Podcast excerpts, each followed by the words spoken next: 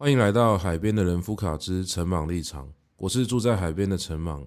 这个节目将带给你大海的能量。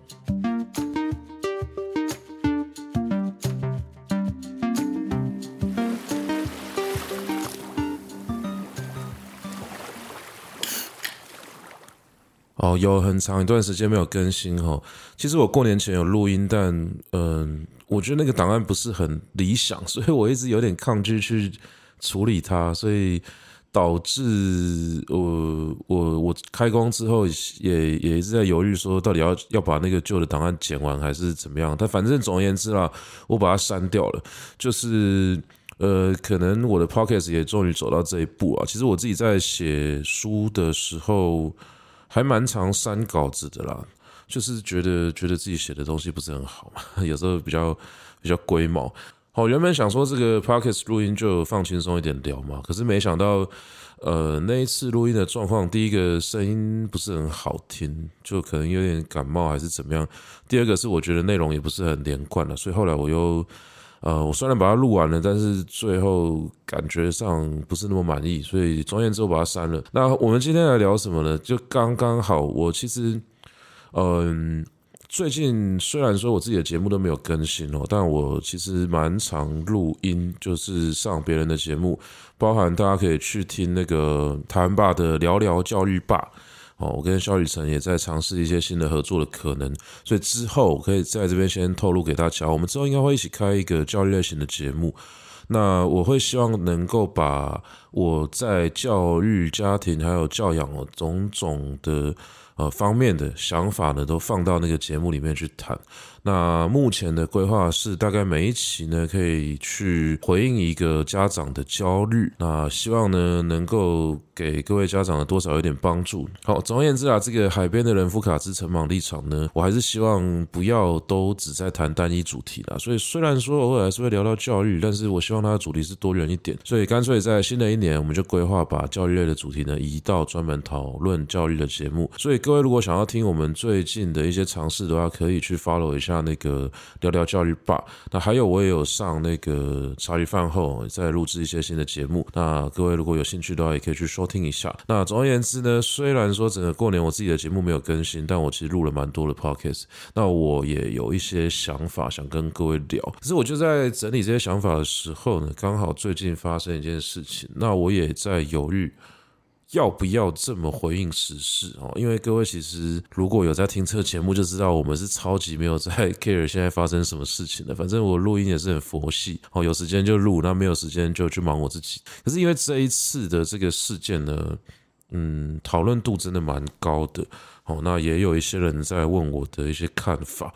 那我坦白跟各位说哦，过去这一两年，我给自己一个小小的规定。哦，其实三年呢，这个规定在从我开公司以来，我就呃希望我自己可以去遵守这个原则啦。这个原则就是不要在网络上面骂人。呃，一方面哈，真的是因为做生意，我不是很想要得罪太多人。但是我我觉得有个更重要的原因，就是我觉得在网络上面，好，与其说骂人，不如说。评论事情哦，但是你评论一定是因为心有所感嘛？啊，什么时候心有所感呢？哦，这个所谓不平而鸣啊，就是你看到一些不舒服的事情，你就是会想要讲点话。那我以前在网络上面就是讲话就就比较呛嘛，就觉得说呃这个东西不合理啊，我去把这个问题讲出来。虽然说我跟很多人比，我觉得我的。我的文字算是已经比较温和了，但是不管怎么样，有些痛点你不能够去踩，踩了之后呢，就就会爆炸。好，那爆炸之后，我们当然也必须得去承担这个后果嘛。所以结论就是呢，我觉得有一段时间我花了太多的时间在网络上面跟人家讨论哦，我不认为那是打笔战，因为其实我觉得有些时候的目标也不是要战赢别人。但是光是你想要把那个道理讲清楚的冲动，其实就已经非常折磨人了。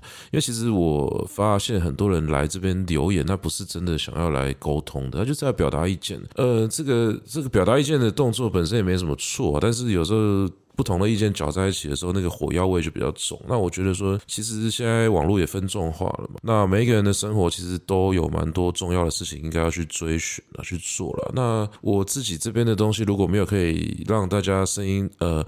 我自己这边写的文章内容如果没有办法让大家的身心更好的话，那其实写这个我觉得对我来说意义也不大。那有些问题还是要讨论啊，所以我就把它拿到 Podcast 里面来讲，因为反正会来听的人哦，就包含现在各位有在听这个节目，其实大家多少都是呃有把时间留给我的嘛，我觉得这比较好，就是我们真的是可以呃慢下来、静下来，好好的聊一些，那我们把事情的前因后果给讲清楚。好啦，讲了这么多，我们今天到底要谈什么呢？其实就是在网上面有一个嗯知名的美语补习班哦，如果你知道是哪一家的话，你就大大概知道我在讲什么。然后你不知道倒也没关系，反正我我没有必要去指名道姓。总而言之，这一个知名的美语的算是学校兼补习班吧，就是可能可以把小孩子送去了。那好像有分成各种不同的时段的班级了，所以你把它当补习也可以啊，甚至你要呃让他来就是掌管小孩子所有的学习，好像也行啊。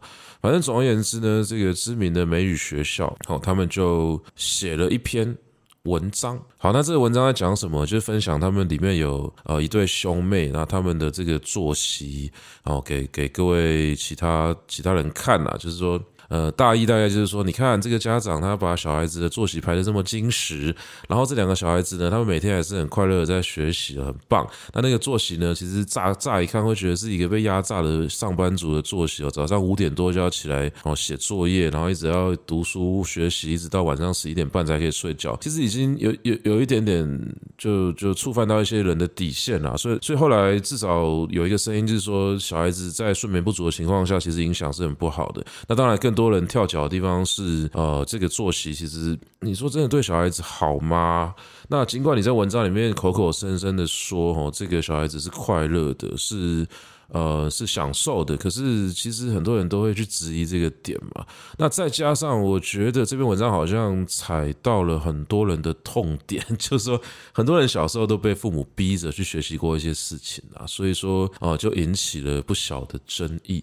啊，比较有趣的地方就是说，我我我第一个啦，我我觉得有个原则是我很不希望去打破，就是不要去直接评论哦，任何一个家长怎么样去教小孩。好，你可以讲原则，或者说你可以建议他怎么做，我觉得都好，或者说大家交流交流。但是每一个家长他对待小孩子的方式都有独特的脉络，你看一个片段就直接去呃。评论或者说直接指责说这样做是错的，其实某种程度上对我来说都是一种傲慢哦。可是呢，为什么今天这篇文章我个人也不是很鼓励，甚至我其实有一点点意见啊，我我想要批评他，因为这篇文章不是家长写的，他不是家长在炫耀他自己教小孩的方式，他是那个美语教室的人哦，他去炫耀我们这边的小孩子有多优秀，但我我觉得。你要分享自己教小孩的方式，或者分享自己的学生的学习状况都 OK，但我反对的是什么？我反对的是哈，那篇文章他写说这个叫做一山还有一山高，那是不是所有的家长看到这么精实的作息都要下跪啦之类的？就是那个隐隐然透露的一个价值观是什么呢？是这才是大家应该要努力去追求的。但其实我觉得在所有的教育哦，呃的的领域啊。最应该要避免的就是去标举任何的单一价值观，所以我个人其实非常反对这件事情。我觉得这个不是应该要。被鼓励的一个行为，好，任何一个小孩子他表现很好，我们就是鼓励那个小孩子，但是你不应该把呃那个小孩子表现很好的整个脉络给标举出来，就说哦，那是因为家长在他身上做了什么什么什么投资，那导致这个小孩子他现在的成果是怎么样怎么样，那最后就形成一个呃一个一个论述，就是说你看人家做得到，那为什么我们家的小孩子做不到？是我们的家长还不够努力吗？是还是我们的小孩子呢天资不够聪颖呢？还是？种种种种的，所以总而言之哈，你就是就等于说你去标举了某一个价值观，那最后你你你希望大家都去追求它，我觉得这就是危险的，它就是危险的。可是我我今天要聊这件事情，我不单纯只是想要批判啊，我来我来讲一下我的观察跟我认为背后的原因是什么。呃，会跟别人家的小孩子比较，我觉得这是一个人之常情，就没办法避免。我不要讲别人好了，就讲我自己。小时候，我的妈妈就是一个。会把我去跟别人家小孩子比较的母亲，那就是一个一般的母亲。可是，其实以我现在跟我妈相处的模式来讲，呃，我如果跟别人讲这个这段过去，他他们可能会不太相信，因为我妈是非常开明的，她到现在所有事情都可以跟我聊，然后甚至可以跟我呃讲很多心里话，而且我们之间彼此的空间，我觉得给的都蛮足够的。但其实哦，有稍微了解我成长背景的，就会知道说这些空间是。我一步一步去争取出来的，或者是说是我们两个一步一步去协调出来的。那简单来说，我们都在学嘛，小孩子在学，那我母亲当然也在学。她是一个非常好的妈妈，她非常努力，但是难免在初期的时候会因为种种的焦虑去犯错。那这些错误是什么呢？第一个就是不要拿自己的小孩跟别的小孩子比较。但是，诶，你在成长的过程之中，非常容易产生这样的情节啊。我小时候发生的事情是什么？就我印象很深。我有一个小学同学，这个小学同学他的数学非常好。哦，其实以我小时候的数学成绩来讲，我算是数学很不错的小孩。那这个小孩子的数学呢，比我好非常多。我们一起去参加什么那个资优数学竞赛，他永远都可以杀到最后一关，然后拿名。但是我可能在初赛还是复赛的时候就被刷掉。哦，就是学校的数学考试我们都还行啦，甚至有些时候他因为粗心大意，然后考得比我低了，这这种事情是有可能发生。可是，一旦到了比较高阶的数学的这种竞争的领域，哈，他他的表现就会海放我。那我我我要讲的不是我妈妈希望我去学数学，我要讲的是这个小孩子他跟他的哥哥好像都有在学那个朱宗庆的打击乐。然后我妈妈就会一直跟我讲说：“哎，你去学音乐会不会很不错？”她会说：“那个谁谁谁家的小孩子啊，他们有学音乐啊，所以他们怎么样怎么样。而且她甚至有被邀请去可能看他们的成果发表会吧。她回来就一直跟我讲说：哦，她觉得那个小孩子专心打鼓的样子真的很帅啊之类。那我当然有 有感受到，就是我母亲可能有点羡慕他们呐。那当然她不知道是有意还是无意的暗示我说，是不是我可以去学个音乐还是怎么样？就是其实这种事情哦，大概在。小时候是蛮常发生的，包含我小时候被送去一间那个连锁的美语补习班，那也是我人生中就是数一数二痛恨的地方。可是你说为什么我母亲会把我送过去？其实我我有印象，我在一开始要补补英文的时候，哈，就是我我妈叫我去补的，因为我没有觉得我应该要补，但是。他就认为说，小孩子英文如果不好的话，就会输在起跑点。其实跟所有的家长的想法都差不多啦，所以他就送我去补。那是因为，因为我我是一个很很叛逆的小学生，我常跟人家讲说我的。叛逆期是提早来的，所以我记得说那个时候我妈妈有把我送到家里附近的一家英文补习班，那我去试听。可试听的时候，因为我已经跟我妈明确的说过我不想去了，所以我去的时候当然就非常不配合嘛。然后那个我觉得那个老师，我现在想起来也蛮可怜的，看起来像是一个刚出社会的年轻女老师，然后就很很认真的想要吸引我们的注意力啊，想要逗我们笑还是怎么样。结果我我从头到尾整场我都是在那边故意很用很夸张的动作打哈欠的，就这样。嗯嗯，然后把那个笔这样夹在我的那个耳朵上面，然后回家之后啊，我妈妈就很不开心的跟我讲说：“你们今天让妈妈觉得很丢脸。”然后就说：“你怎么去那补习班？然后怎么样怎么样？”然后她就开始模仿我们的动作。但是不知道为什么，我当时觉得，呃，就是没有什么委屈的感觉，我可能觉得很很有这种快感。我觉得。怎么样？我让你丢脸了，因为谁叫你要就是要要逼我去嘛？I told you，就是那是一个小孩子能够反抗的，其实也是他能够反抗的极限的，因为我总不能就是拂袖而去嘛，没有这个资本。那后来我当然是被送去那个呃，就是连锁的英文补习班，呃，不是不是我家附近的那家，就我也不知道为什么阴错阳差，我妈可能觉得那家比较好，就把我送去。然后我妈也很辛苦啊，每每次放学的时候，那个下班的尖峰时段，然后就要开开车载我们去。去那那个补习班离我们家有一段距离，然后是送我们过去之后，然后下课再把我们接回来。那我印象中有一次，我印象很深的，那那那是我中耳炎，中耳炎的耳朵会痛嘛，然后我耳朵痛的时候，我就觉得说我耳朵已经这么痛了，你为什么你要逼我去补习？但是我妈妈可能觉得说啊，你又没有痛到不能上课，你还是去一下。但是其实我我觉得那时候多少有一种我我不想去，所以可不可以有各种理由让我可以不用去嘛的的那个情情绪跟情节在，所以我一直印象很深，是到到那个路口的时候，结果。一台那个摩托车从我妈的汽车前面开，呃，骑过去，我妈就撞到他，就是不小心的，就是因为可能他过过马路比较慢，我也不知道为什么他他就是会从斑马线骑过去，然后我妈就撞到他，因为那个路口离我的补习班其实大概就剩下走路两分钟的距离，那我妈必须要留下来处理那个车祸，所以说我也不知道他车祸要处理到几点。那反正那也是一个小车祸，就是人没事，车子可能就是有点小擦伤。可是我妈就要我自己走路先去上课。那因为上课的过程之中，我耳朵就很痛。那那个痛也没有痛到说真的完全不能忍，但是再加上我真的真的不想待在那个补习班，所以我就一直在那边痛到就是动作真的很夸张啊，在椅子上面扭曲啊、坐态啊。然后后来那个那个隔壁同学看不下去了，就举手跟那个老师说什么我我身体很不看起来很不舒服，而且那个补习班很变态，他就是规定我们不可以讲中文，所以我英文又很烂嘛，我不能跟他讲说什么就是。呃，我我我我我要讲什么我也不知道，What's going on？反正我耳朵就很痛啊。我是觉得说，呃呃，就是就是就是有一种嗯、很很很无助的感觉啊，应该这样讲。那那个时候隔壁同学就跟老师举手跟老师讲，哦，他可能也是问老师说什么，就是 May I speak Chinese？然后就是说他可以讲中文，然后这这个同学看起来快死了，你要不要处理？然后我也是用很痛苦的。话跟他讲，我我我们讲讲话之前都要先跟他讲说，May I speak Chinese？然后就是跟他说，哦，Yes，OK，然后那我就开始讲中文，然后就是莫名其妙，然后哦，我讲中文了，我讲中文之后，我就跟他说，这是我妈妈刚刚在来的路上出车祸，然后呢，我我现在耳朵很痛，可是如果你现在打给我妈的话，我妈可能有可能在处理车祸还是怎么样？结果他们听那个话哦，因为我耳朵痛哦，可能也话也讲不是很清楚，所以他们就是就是把整个话融融在一起，变成是。刚刚来的路上，我出了车祸，导致耳朵现在很痛，必须要送医院。所以后来就用这种神秘的方式呢，就是逃离了那那一次的补习。那我我其实印象很深，说那一系列补习让我的嗯、呃、记忆啊，就非常非常痛苦。就我觉得痛苦的地方是，第一个我在学校吼，我不是一个很受欢迎的小孩子，可是至少哦，因为我算是伶牙俐齿。所以我还可以用这些语言来自保。那你今天把我送到一个不可以讲中文的补习班，我要用破烂的英文去帮自己辩护，其实很痛苦。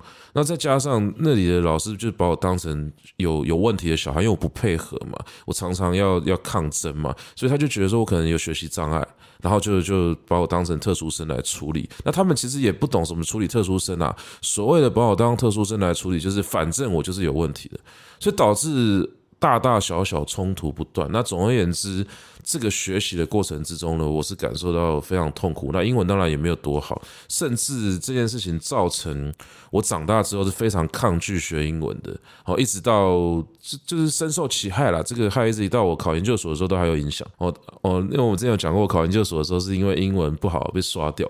那反正我要讲的事情就是说，为什么我会被送去这间补习班？为什么我被送去这间补习班呢？其实那个逻辑很简单。单了，就是不想输在起跑点嘛。那那个时候的家长，你说没有受过什么教育训练啊，没有接触什么新的知识啊，你当然就就会直接接受到这种很大众的讯息。那所以英文当然就是很重要嘛。所以我小孩子英文不好，会会输在起跑点，所以一定要补英文。至于要补什么英文，他们没有 sense 啊，没办法去判断什么样的英文对小孩子是有帮助的。那其实坦白说，你说什么样的美语教育对小孩子有帮助？这本来就是要看个案嘛，case by case 嘛，你不能够说就是每一个小孩子都用同一套方法去教他，因为每个小孩子个性不一样，家庭背景不一样，甚至当时的身心状态也是有非常大的落差。那你的呃，尤其是那个时候的教育，其实不太照顾小孩子的身心，大部分啊，我说的大部分啊，少数是有，所以你你你送过去，小孩子不合哦，那个那个反效果就很明显。那这就导致所谓在教育投资上面的非意图结果啊，哦，非意图结果就是说，这个跟你投资当初的目的是不一样。你希望小孩子英文变好，结果我们家三个小孩英文都很烂，大概都是因为因为我妈做了这个事情，所以这就让我想到之前那个。就赖以威老师来来练堂演讲的时候，哦，他是推广数学的一个一个教授嘛，呃，我就刚好跟他聊到说，哎，不知道什么样的家庭容易教出数学好的小孩哈，那他就说教出数学好的小孩，这个我们不敢保证，哦，就是也没有什么研究数据可以支持，但是我可以告诉你，研究上面呃有有发现什么样的家庭容易教出数学不好的小孩，那其实是什么？就是。两个条件，第一个是父母数学很烂，第二个是父母积极让小孩子数学变好。我听到就狂笑，哦，那个是是忍不住的笑，但是那个笑一笑的时候觉得有点心酸啊，因为其实不止数学是这个样子。哦，当然这个研究背后所揭揭示的这个问题哦，不是说因为你爸妈的数学很烂，然后他们又教你错的，所以你去学校考试的时候就写错的，不是这么简单，是他们的数学很烂，他们在身上你。你你从父母身上就就感受不到数学的快乐嘛？他们给你的就是学数学是痛苦的嘛？所以他是跟你讲话的时候，可能就多少会透露出，呃，就是我我数学不好啊，这个很难啊，怎么样怎么样？那小孩子接收到的讯息是这个，他在在生活之中一直被暗示这件事情，他数学当然就不会好。所以同样的，我觉得英文也是，就是我妈妈英文就很烂嘛，她就是没有学英文嘛，但那个年代也也没有办法受教育嘛，可是她又很。积极的想要让我们英文变好，最后导致的结果就是我们全部英文都很烂。哦，就是当然，呃，你说考试的英文，我可能凭借凭借着一些小聪明还考得不错啦，至少我考上建中，我那时候英文还是满分。可是然后嘞，我现在面对外国人的时候，我还是只能讲说 How are you 啊？他问我路，我可能只能跟他讲 Follow me，就是没有办法讲其他的东西。所以这个就是说，以我我坦白说了，讲难听一点，我现在的英文就是。国中应该有的程度就这样，诶，至少我考高中的时候考满满分。但是，诶，以我语文能力来讲啊，如果说我对语文是有天赋，我相信这件事情，呃，嗯、就是从我其他语文方面的表现来看的话，我是不应该英文这么烂的小孩子啊。可是为什么英文会这么差？那很可能就是学习过程之中受的伤啊。那这个就是很很简单一个逻辑，所有的教育它其实不是你投资了什么东西在小孩子身上，你就一定会看到什么成果。它其实是一个压力的游戏，你要怎么样跟压力对话、跟压力相处，甚至跟压力对抗。你最后赢了，你就会拿到全部的东西，赢者全拿；你输了，就什么都没有。啊，当然每一个人他还是会有落差，可是我指的是。假设我们有一个人，他所谓的最佳版本的话，哦，比如说我从小到大如果有被善待的话，那我的最佳版本应该是一个英文哦，口说上应该很流利，甚至可以跟外国人沟通的小孩子。但我现在就不是。那每一个领域其实应该都有他自己的最佳版本，只是如果我们从小到大没有被善待的话，都会发生这些事情。好，那就回过头来讲这个跟别人比较这个心态，你说。刚刚我讲的这全部的问题，几乎都是因为我们有比较哦才造成的嘛。所谓没有比较没有伤害，这个当然是一句玩笑话，但是某种程度上，人真的是在比较之中互相伤害啊。如果说你今天不是因为担心我的小孩子输在起跑点，怎么会完全忽略他的意愿就把他送去补习呢？你不就是担心说我没有把事情做好吗？那你说这个是不是人之常情呢？其实我以我自己来讲，我觉得某种程度上你真的没有办法避免你去想这件事情。比如说我，我觉得我对小孩子是超级超级放任的，哦，就是因为我的教育理念本来就是给足空间跟自主性，所以我对小孩子的那种自由程度，我目前没有遇到有几个家长比我还要放任。我所谓的放任不是不陪伴他。是你在陪伴的时候，他要干嘛几乎都可以。我的小孩子两岁多的时候，我有一次，因为他沉迷于看电视，我就想要跟他挑战：你今天到底要看多久电视，你才会满足？我们两个总总呃总共在电视机前面待了八个小时，他看他的，我用笔电看我的。我今天晚上就不睡，我就跟你决斗。然后我们那天搞到四点，我们两个都崩溃了。是最后小孩子是哭着，就是说我要看，但是他其实已经就是精神涣散。然后我也超爆累，我跟他说不行不行，我觉得再再再对决下去的话，绝对是没有什么善果的。我们两个就就四五点的时候，就毛巾那个那个棉被包着包着就就睡着。好，那你说我这样做能有什么效果呢？我我跟大家跟大家讲现在的结果是什么？当然以后怎么样我不敢讲。现在的结果就是我小孩子还是想看电视，他还是喜欢看，可是。他现在看的量已经远远小于他刚开始喜欢上看电视的时候的那个量。他一开始会希望能够连续看个三五集，那现在是他会呃主动去选择他想看什么，而且看完之后他觉得满足了，他就会把电视自己关掉。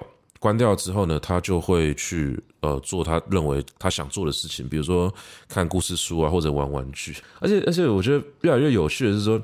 你让他自主的去选择可不可以看电视这件事情，其实默默的你会发现，这没有阻碍到他在其他地方的发展。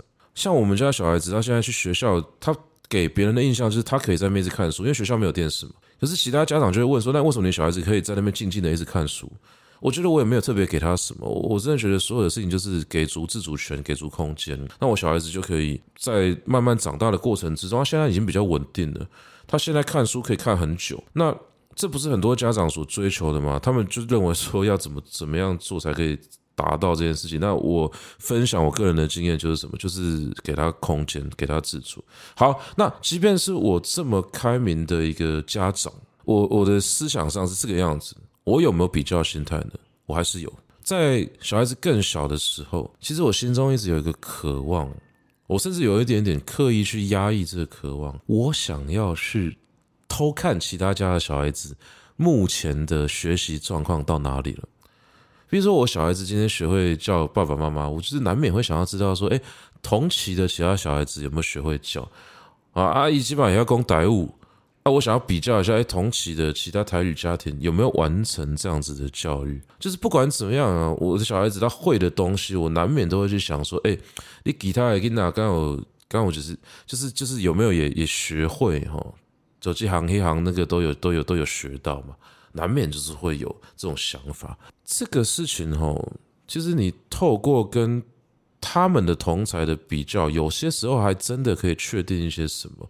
那我也可以坦白跟各位讲，赢的感觉很爽，真的。我从小到大，其实包含我童年是一个痛苦的童年。那我之所以身心没有坏掉，是因为我常常在赢。我所谓常常在赢，有些时候已经有点扭曲，就是我非赢不可。因为我除了赢以外，我没有其他东西可以证明我是有价值。那我只能考试考第一名去赢过别人，我只能够用其他的比赛赢赢别人来证明。就虽然说我每天都被骂，我身心俱疲，但是我至少我的努力是有被看见的。那所以我，我我可以说赢的感觉是很好，可是那个好，它是不是一个永续的好？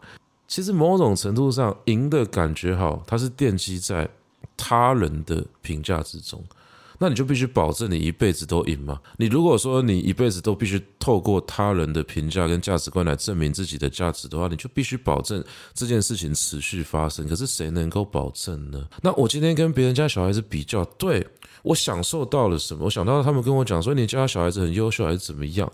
可是我都很，呃，我我我很认真的去面对这个感受。是第一个哦，对，他们在协助我确认，也许我做的动作是对的，但是呢。我我同时必须要很认真的跟他们讲说，你们家小孩子也很优秀，只是不一样，就不是不是沉稳才是一个价值吗？躁动难道不会是一个可以欣赏的价值吗？而不是可以很久的在那边看书哦，看很久，那才是一个价值吗？你的小孩子他可以去那边闹到，甚至有点快要欺负同学，那不是一个特质吗？是看你怎么样去把这些特质给抓起来，去引导他，让他长成一个就是他自己喜欢的样子。我觉得这才是我们做教育他最难，但是也最迷人的地方。每一个小孩子都不一样，他有最适合自己长大的方式。重点是你要去抓，那是一个跟孩子的对话以及跟世界对话的过程。所以说。我我觉得哦，所以说我觉得不管怎么样，所有的方法哦也没有什么对错，就真的只是你的小孩子到底想不想要，适不适合，快不快乐。那你说知道方法是对是错，其实有一个非常简单的检验标准，你看你小孩子笑就知道，那很简单。如果说方法是对的，他笑起来的样子就是对的，这个东西你不用问别人。我我看着小孩子，你看着他的笑容，你知道对，他现在真的很开心。所以其实。像我们小时候也面临一些问题，就是有人说小孩子在哭的时候要抱还是不要抱，其实都不用问，你就用你的身体去感觉，想抱就抱，不要抱就不要抱，因为你只要把身体放得够松，然后你跟这个小孩子的身心有同步的话，你就会知道现在做什么动作是对的嘛。就我我今天看我小孩子，他到了快三岁了，他还是叫我抱他，可是他把他抱起来的时候，他全身都很激动，他很开心，那些觉得很兴奋。那就是对的啊，那再来再来呢？我可以抱他到几岁？我不知道啊。当然了，他练到一百公斤，我还是抱得动了。但是没有人想抱一百公斤的小孩子。我觉得重点是你有没有办法用身体去感受这一切。好，那我今天必须要把结论导向这个地方。重点不是要告诉大家说，呃，跟别人比较这件事情到底有多么的错。我要讲的是。反而，因为它是一个人之常情，甚至它是呃我们在确认自己的社会位置的一个动作。那当然，有一天我们就教小孩子，我难免也会去想说，我的小孩子跟别的小孩子比起来怎么样？那他是不是落后了？那他有没有超前别人？好，这些东西呢，其实你不能够说他一定是非常糟糕的。当然，我们必须要呃。指出，就是说，如果这个东西太过的话，其实对小孩子身心是不好。我觉得我们只要知道这件事情就好了。那接下来我们可以很坦然的去面对，有一些时候我们还是想要比较的那个心态。可是重点是什么？比较这件事情，它也是可以被深入哦，变成更好的一个心态。也就是说，有些心态来自于最初想要跟别人比较的那个冲动。可是其实，既然它是人之常情，那我们就不要压抑它。我觉得反而是我们进一步去思考说：好，我跟小孩，我我我让小孩子跟别的小孩子比较，或者我去看别的小孩子怎么样长大，目标是什么？其实不外乎就是提醒我们，这个世界上的小孩子是如此的多元，如此的特别。你可以。透过跟别人的小孩子的比较来看见自己小孩子的特色，而不是一直觉得说别人比较好，我的小孩子不如人。好，因为这个世界永远会有一个隐恶扬善的行为，也就是说，大家尤其是呃，现在社会给父母的压力，尤其是给妈妈的压力是很大的。所以难免我在展示我的教养成果的时候，我可能会报喜不报忧。也就是说，我们我们已经养成一个习惯，有些是跟跟不是很熟、不是很信任的人的时候，我都只想要讲我表现的好的地方。那你真的要把你脆弱的一面揭揭露出来哦，那个是需要经过一些心理建设的。所以我们常常会接收到别人家的小孩子比较优秀这件事情。那这个事情就跟什么一样呢？就跟你听别人每次买股票都赚钱，那哪有这么好的事情嘛？你说每一张股票都赚钱。每一档你买的都赚，我听到你讲的时候你都赚，那其他的话你起码要尾后呀。就是如果你真的赚那么多的话，你会每一张都跟我讲吗？我在买股票的人，你当然是有赚钱，你比较容易讲出去嘛。那我甚至觉得说，有一些人比较愿意跟你讲说他股票被套住，还是说怎么样，他他投资失败了。我觉得那个还比较真实一点。那同样的道理啊，你说每一个人跟你讲的时候，你都觉得说他是股神的投资专家，那他是其他党赔多少，他不会跟你讲。但是我们容易去注意到别人过得比我们好的地方，我就拿来比较。那到最后，你说自己的人生好像已经停滞了，但是我可以去要求我的小孩子。所以每一个父母有可能会产生一个补偿心态。补偿心态也不是坏事，那就是人之常情。我也有，我有一个不快乐的童年，我当然希望小孩子快乐。可是，如果这个补偿心态它重新形成了一个压力，那就不对了。所以，其实我们要正面的去面对所有人之常情。我希望去跟别人比较，但是比较完之后呢，我要知道说，这个比较的目标是看到自己小孩子跟别人不一样的地方，而不是觉得说他就是不如对方。那同样的啊，你你你可能会有一些其他的希望证明自己的东西是对的这种冲动，这个没有没有关系，我觉得都是呃呃难免会有的情绪啊。但是我们要进一步的去诚实的面对自己啊，就是说这些东西你，你希望哦，你的小孩子不要再再发生一次，你希望补偿他，可是会不会造成新的压力？会不会有些时候呃，你希望他拥有一个呃能够弥补你缺憾的童年呢？但是某种程度上，你正在压缩他的成长空间。我觉得每一个人他都有权利享受一个更健全的身心发展的过程。所以，的确我们在成长过程中受过很多伤，我们有一些地方是很匮乏的。但我们不能够期待这些东西在小孩子身上就是重新被被完成。而且，其实只有当我们抱着这个心态的时候，这小孩子才会给我们安慰嘛。就我现在我自己带小孩，我就有这种感觉，我没有期待他怎么样。但是每一次他的表现就默默的在安慰我的过去，我觉得就是必须要调整成这个状态，才会能够真的去享受这个亲子的的过程。而且我我觉得有一个最重要的事情，我一定要跟各位讲，就是说很多时候哦，不是只有哦小孩子有压力，就这些压力是怎么来的？是外界给父母，父母再加给小孩子。外界为什么会给父母呢？因为其实大家都在看嘛，就是这个比较的心态满街都是，所以我们难免也会希望不要输给别人。可是这个社会当然就是人比人气死人啊！就像那篇贴文讲什么一山还有一山高，我马宅呀一山还有一山高，那你不能每个人都想要变成这个喜马拉雅山啊！就说不是只有高才是好嘛？好像我们以前的教育就可能受到那个中国文化影响。也不是中国文化，我讲错，就是不这就受到那个大大中国主义的这种影响，就觉得说好像我们有世界最高峰，有世界第几长的河流，这个大才是好。那其实啊，这个世界本来就千姿百态，那我们为什么要追求某一些单一的价值观？就好像那个《道德经》里面讲“天下皆知美之为美啊，斯恶已”，啊其实逻辑就是这个。刚刚讲那个文言文，大家听不懂没关系，反正你不要把某一个东西变成是唯一啦。哦，不要觉得说这个这个东西就一定得是这个样子才是最好的，那这世界才会可爱啊。那如果你就是追求单一价值观，的话你当然很痛苦啊。那我今天。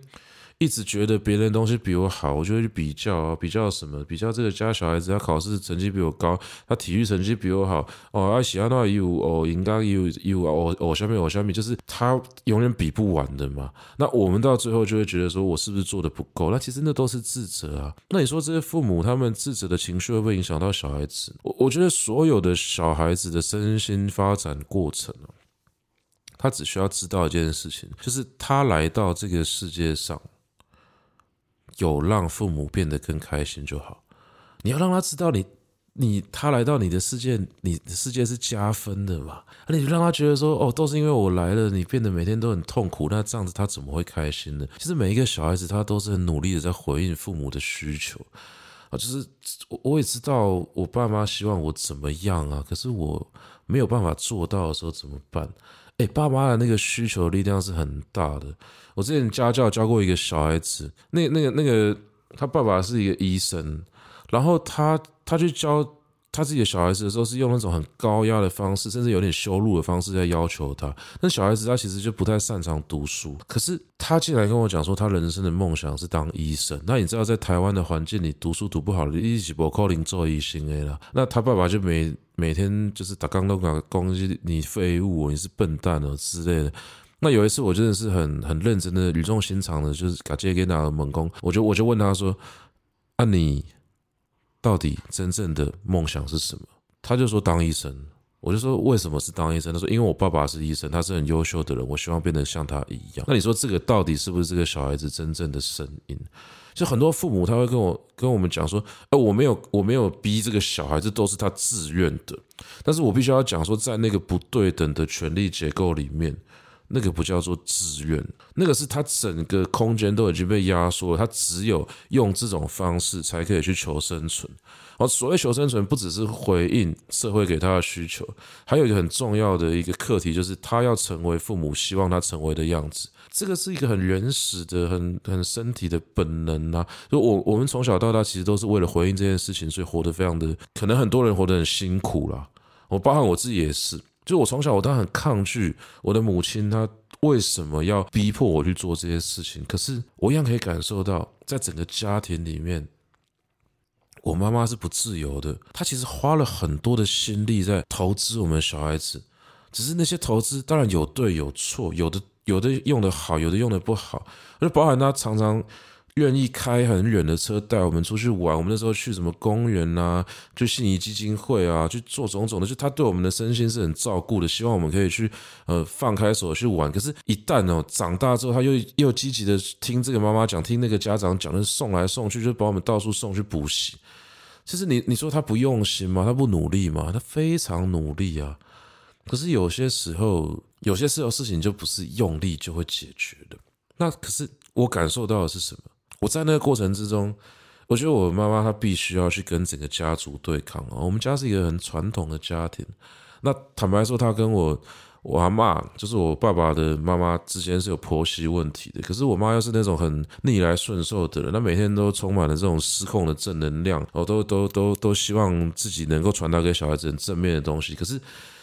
就是有一些事情你是藏不住的嘛，那我当然感受到这些，可是我小时候讲不出来啊，我不知道问题在哪里啊，我就会觉得说，隐隐然有一种感觉，是我是不是让你很不开心？就刚刚我来到这世间是你的负担嘛，哦，那种感觉啦，就是就是会有一种，我来到这世界是是不是你的负担？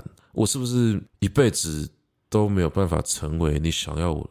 我成为那个样子，包含我我我我妈妈有这样子隐藏的情绪，那我爸爸当然就是另外一个典型的例子，他是那种传统的父辈哦，就是一恭维这拍天啊，就讲话真的很难听。那他基本上，我从小到大一一直跟他给他到今天他都没有跟我讲过任何一句夸奖，没有被我爸夸过，所以我有很长一段时间，我非常渴望得到我爸爸的肯定。哦，就是这个，我之前的节目应该有讲过这件事情。就是我我我觉得说靠啡刚好像困难啊，就真的是那个靠啡不是脏话，就是就是有一种就是哇靠，我我爸这夸奖自己的小孩子有这么难吗？那这这要要到很大之后，我了解整个社会的脉络之后，我比较能够去去跟自己和解啊。我觉得说，其实我爸爸他从很多地方都已经展现出他其实很认可我了啦，只是那些光不会出来嘛。那个没办法，你要一个就是六十几岁的人去改变他，我觉得嗯，不如把希望放在下一代。我现在是跟我爸爸其实相处的也很不错，我就知道他说以恭维的下那样，像一打刚都给他唱衰。就是他讲话永远是把那个最负面的东西讲出来，那是他的成长环境，他的课题。我当然很期待说，有一天如果真的有缘分，一心桃叶给当掏和亏，就是心心里面的那个结是可以可以解开的。但是，就就是如果如果真的真的不行，那就算了嘛，就是缘分的问题啊。我也觉得没有一定要怎么样。其实，在这个过程之中，我还是必须要讲，很有趣哦。大部分的压力哦，其实不只是压在小孩子身上，还压在。妈妈的身上，尤其是这个社会啊，这是这次事件里面比较少人谈到的一件事情。但我我想说，在 Podcast 最后面，我们来谈一下这件事，就是这个社会其实对于母职啊，就是妈妈这个这个角色啊，是要求非常非常多的啦。那你会发现说，其实大部分在安排小孩子要学什么学什么，这些事情都是交给妈妈来管，就是。高高就是妈妈去注意嘛，就是他他要去去处理这些事情。那那这个这个代表什么？代表说所有我们合理认为这个小孩子教的好不好的成败责任，也是放在妈妈身上。所以妈妈当然焦虑啊。哦，我当老师十几年，所有来跟我沟通小孩子问题，甚至讲到哭的，全部都是妈妈，无一例外，没有一个爸爸在我面前掉过眼泪。我爸爸来跟我聊天都是。陈老师，你的想法赞，我欣赏你，加油，支持你。但是可能一男之间的某一种情谊，爸爸哦，永远都是这样跟我讲话。那妈妈不一样，妈妈一直讲说我的小孩子不好，不好，不好。但其实哦，你去观察，每一个家长在讲自己小孩子的问题，他就是在讲自己的问题。因为你这时候去问他说：“那你呢？你觉得你是不是有做到这些？”哦，当然不一定要问的这么直接，你可以换一个方式去旁敲侧击去探寻啊。其实。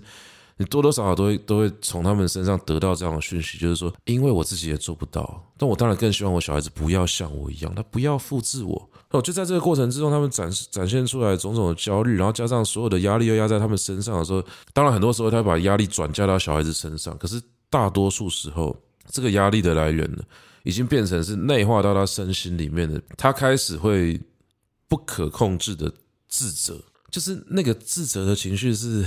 藏不住了，你就觉得说，他不断的在思考，说我是不是在什么时间点做什么事情，也许事情就不会往这个方向走了。我从我的母亲身上看到的是这个，我从很多家长身上看到的是这个。就我妈妈常常在讲说什么，嘿，当初那其他那那，我小时候就是应该要把你们送去哪里，不应该怎么样，就一直不停的在检讨过去的自己。但实际上，人生就只有一条路，你要如何验证哪一条路会更好呢？你又不是说像奇异博士一样有那个时间宝石可以看一下平行时空的自己，而且就算你有了，就算我没有这个能力的话，那你也不要看了，你不要不停的 去跟那些假想中的自己来比较。哦，所以这也是一个比较心态，只是这比较心态是更优微的。我们一直在跟那个假想中可能会过得更好的自己去比，说。那个时候要不是我怎么样，或者那个时候如果我怎么样，我可能就会把小孩子教得更好。他现在就不会怎么样。人生好像一直都没办法活在当下，一直一直在悔不当初啊！我说我我觉得教育最不应该做的事情，就其中一个就是就是悔不当初啊！不要一直去检讨过去。我觉得过去不是不重要，但是过去你要善待你过去的自己，而不是去检讨它，因为每一个当下都都是有。不可解的那些种种的力量，导致我们做出这样的选择吗？哦，每一个选择都迫于当下，你们别无选择哦！不要觉得说我当下有选择，你当时会这样选，就是这个宇宙的力量就是让你往那个地方去了嘛？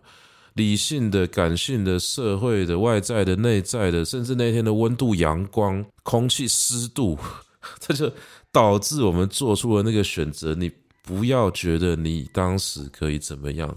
好，就算有也来不及。我们从科学、理性，从各种不同的角度，都不希望我们去检讨过去自己的选择，因为这些检讨呢，它甚至有可能会去干扰我们的未来。我们会判断说，那我是不是没有办法做出正确的选择，导致我今天甚至有点不知道怎么教小孩。那一旦有一个家长觉得我没有办法继续对小孩子的教育做出正确判断的时候，其实所有事情就全部乱套了，你就永远没办法正顺利的跟他维持一个良好的亲子关系，因为那个焦虑已经无穷无尽的了。哦，所以说，我觉得我们必须要正视这个问题，就是说，不只是哦，把所有的目光啊、批评啊，全部都集中在这些妈妈身上。我知道这次事件出来，很多人在说，怎么有这样的妈妈？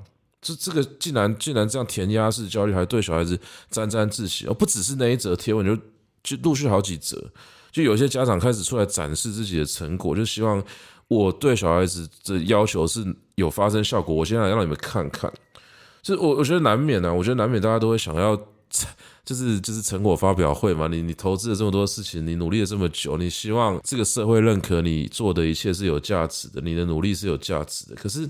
这个成果发表会放在小孩子身上，其实它就是不太对。但是为什么大家还是会不断的前仆后继的做这件事情呢？我觉得我必须要从背后讲出一个更深的问题，就是我们的社会其实一直没有让这些妈妈拥有他们自己的完整的生命啊。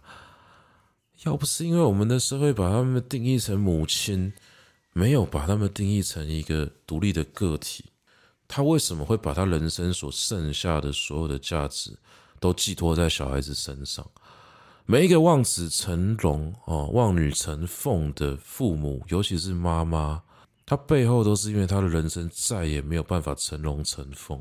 当我们很努力的去鼓励每一个人活到老学到老啊，几岁都可以逐梦啊，都怎么样啊？可是，一旦他回到一个亲子的关系，尤其是母母女母子的关系的时候，哎，不好意思，你没办法追求你理想的人生。你你喜姐妈妈，你你你要先照顾好你的小孩子。哦，这个事情它大大小小，我在这个社会上是一直可以感受到的。我我今天带小孩子出去了，我我讲一个实际的例子，我带小孩子出去，没有人会指点我怎么教小孩。哦，一方面可能是因为看我长这样，不想惹麻烦。那另外一方面是什么？我觉得因为我是男的嘛，所以。大部分我出去那个什么，我去逛菜市场啊，那阿伯啊，那些那北菜那个阿伯啊、妈阿姨啊，他们看到这就跟我攀谈说啊，爸爸带小孩不辛苦哦啊，然后那个什么那个就是小孩子上有一次去去那个老皮就流鼻水，然后他们就就递卫生纸给我。哎，那如果是我老婆带去的话，他们就开始指指指点了，就说你怎么可以这样子？你让小孩子多穿一点啊？你怎么样怎么样？就每一次出去外面哦，被这种就是哦，每一次出去外面被指指点点的，永远都是我太太，都是生出来被指点。我带小孩子出去，小孩子在地上打滚的，没有人理我，就这其实这个这社会的现实就是这个样子啊。那所以，我真的觉得我们很多事情可以谈，但我觉得有一个声音可以可以可能要暂时先停一下，就是。先不要指责任何一个母亲吧。我觉得不管怎么样，我们要意识到她在那个性别结构里面是很弱势的，是很艰困的。我我们应该要停止把这些压力加在这些人身上。我觉得这是很重要的一个一个事情。就是我当然。不希望说好，因为因为传统的结构上有很多这事情是很难的。我知道很多很多男性是家里面的经济支柱，所以他必须要去去上班，他没有时间顾小孩。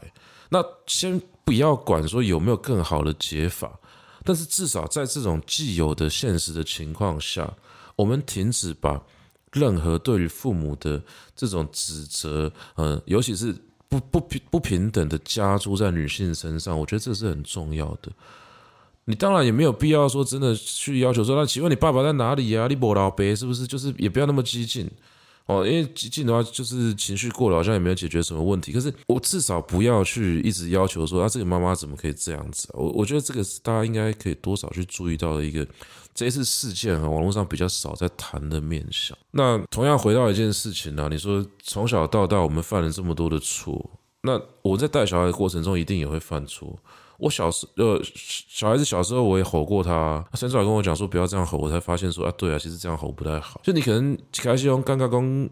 阴暗版嘛，就是觉得小孩子不懂啊，慢慢的你就觉得说，其实这些默默都是有影响的，你就要去调整，要怎么样？也就是说，我觉得有件事情很重要了，不要想要一步到位，不可能每一个人都是完美的父母，所有事情都是对的。但是那又怎么样嘛？我们就是会犯错，这才是人呐。你就是会后悔，有种种不同的情绪啊。那我们就是要在这个世界里面去跟这些情绪对话。那最重要的一个事情是什么？我觉得最好的教育是陪伴。那陪伴我之前讲过是质感的问题嘛，所以重点是我们是不是一个身心健康而快乐的人。所以你今天要说哦，有一个家长他今天把小孩子的行程全部排满，早上五点多就要起来写作业，一直要弄到晚上十一点半。好，退一万步讲。如果他们都身心非常健康、非常快乐，坦白说，我真的没有意见的。有人会说什么？哦，你这样会长不高，你这样会怎么样？怎么样？我觉得有点太多了。就是任何一个对待小孩子方式都可能会造成一个结果。可是当你不断的去认为别人这样做是对是错的时候，其实有些时候我们都忽略了那个唯一的可能性啊，就是说。如果他们今天真的是小孩子自愿的，如果父母真的是很开心的，我觉得没有什么必要去指责他们。我唯一反对就是把这个东西标举出来，变成是一个大家去追求的标准，然后再拿去打广告。我觉得这个就是一个很不好的一个行为。但是除此之外，每一个人要怎么教自己的小孩子，我觉得前提就是小孩子身心健康、快乐。那他长大之后可以做了很多事情，其实其实都会很好。好，所以你从小到大，像我自己的教育观念，我觉得就是让他自由发展嘛。你要做什么事情就去做嘛。那所有的你希望他拥有的成就，在长大之后要去追求，我觉得都一定来得及啦。这个我完全不担心的。那确实有很多研究会支持我这个说法，我这边也不要秀这些数据，我也懒得去查。那大概就可以跟各位讲一下，说所有的这种。在小孩子身上的投资啊，你其实讲难听一点，那个 buff 啊，就是那个影响大概在一两年之后就消失。就你停止供应之后，一两年之后，那个那个优势就会不见了。哦，这是有研究支持的。我自己大学、高高中都念第一志愿，其实我在他们身上看不太、看不太到太多他们小时候父母怎么投资他们，就是说。那些表现最优秀的小孩子，好了，先先不要管怎么定义优秀，就以成绩来讲，你光是用成绩这个很多家长都想要的东西来评判，你就看不到那些从小送贵族学校、送双语学校的小孩子的优势到底在哪里。那更何况。哦，其他的这种统计上、计算上的种种的论述上的问题，比如说你今天跟我讲说，好，是不是要砸大钱的教育才可以教出好的小孩子？那你就去观察这些小孩子是不是，诶，有花钱在小孩子身上的小孩子发展的比较好？这个盲点是什么？哎，引导本来的好野人啊，你你家里面如果不是有钱人，你怎么可能投资这个在小孩子身上？那你说到底是这些投资对，还是你投胎对？这个很难说嘛。所以说，我觉得有一个验证很很重要的标准是小孩子快不快乐。我今天做的所有的事情都应该要从这个角度出发，因为快乐是一辈子的事情。你从小身心健康，你在生命中遇到所有挫折的时候，你不要跟我讲说你会学多少面对挫折的能力啦。你的身心越健康越完整哦，你做出的反应哦选择就是越正确的，是一个非常简单的事情。好了，那今天的这个评论哦，我想我也不要讲，我不要讲太多，我不知道我现在讲多久，反正大概能够讲的就是这些。我因为几个重点哦，整理一下，其实不外乎就是一个原则嘛，小孩子快不快乐？那不要跟别人比较，那不是说停止比较的心态，是你不要在跟别人比较之中，把它变成是一种排名跟竞争。我可以透过比较去。呃，让彼此的特色变得更明确，我觉得这是好事。但是我们要鼓励各种不同的多元的价值，而不是去标举单一的价值。那当然，最后最重要的，我我我觉得还是要在此呼吁各位要正视这个问题，就是说母职啊，妈妈这个角色特别容易被针对，但其实我觉得这是不公平的。我觉得大部分的压力压在妈妈身上，反而会造成我们我们觉得说很多的妈妈她在。帮自己的教育行为辩护，或者是说他很努力的想要让自己的小孩子变成更好的人，都是一种匮乏的呈现。那个是压力压出来的结果。当这个社会种种的性别啊、结构啊，能够还给这些妈妈一个自主的空间，不要再让她只能够是一个妈妈的时候，我觉得问题才可以慢慢的出现转机了。好，那今天的这个内容呢，就到这边哦，简单告一个段落哦。感谢各位的收听。那我们之后呢，会。会在这个节目里面呢，继续跟各位聊一些，诶，国际沙就不一定要聊这么正经的问题。那当然，如果各位有想要我听我聊什么样的主题的话，哈，也非常欢迎各位在留言区告诉我们。那如果说你对于整个呃这个节目的走向呢，有其他的兴趣呢，也欢迎，嗯嗯，给我们一些抖内。然后我收到一些抖内的钱呢，感谢各位。好，那。好，那今天的节目呢，就到这边告一个段落了。那祝福各位哈，都能够在彼此的亲子关系之中、对待关系之中呢，去找到自己的自主性，好，能够呢去看见自己独特的一面。那如果说你有小孩子，或者说呃你希望回应亲戚的小孩子的话，也可以去看见他们这个多元的特别的一面。我觉得很多年幼的小生命应该是充满希望的。那祝福全天下的小孩子呢，都能够在关系里面被善待。好，那。就到这边啦，谢谢各位的收听，大家拜拜。